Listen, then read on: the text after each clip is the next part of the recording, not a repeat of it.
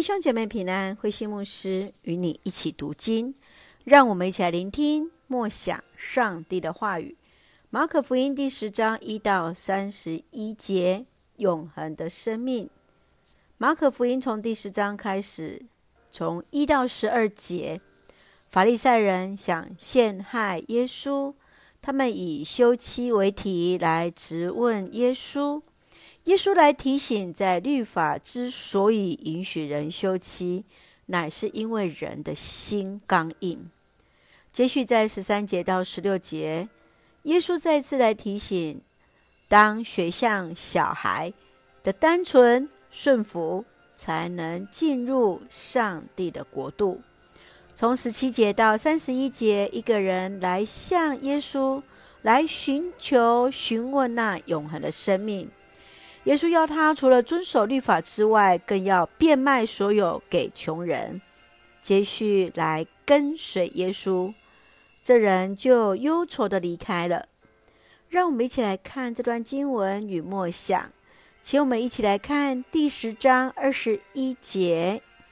耶稣定睛看他，心里很喜爱他，就说：“你还缺少一件，去变卖你所有的产业。”把钱捐给穷人，你就会有财富积存在天上，然后来跟从我。耶稣看到一个热心寻求永恒生命的青年是何等的欢喜，但却为他无法放弃眼前所见的财富而叹息。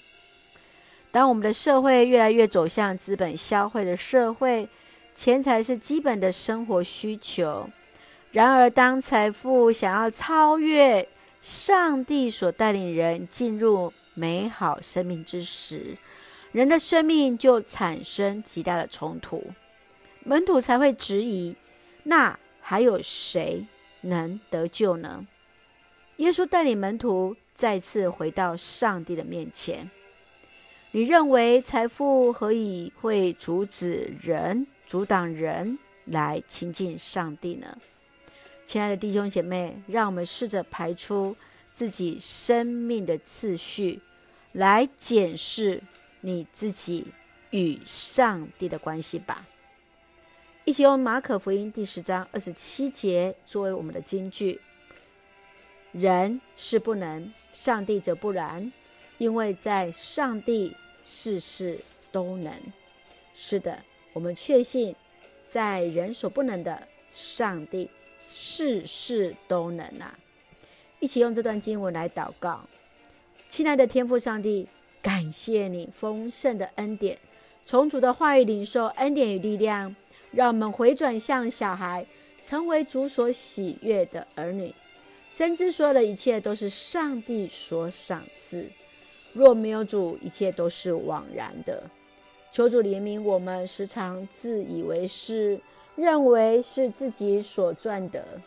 求主让我们看见生命的次序首要在于你。感谢主恩待弟兄姐妹身心灵健壮，赐福我们的国家台湾有主的掌权，使我们做上帝恩典的出口。感谢祷告是奉靠主耶稣的圣名求，阿门。弟兄姐妹，愿上帝的平安与你同在，大家平安。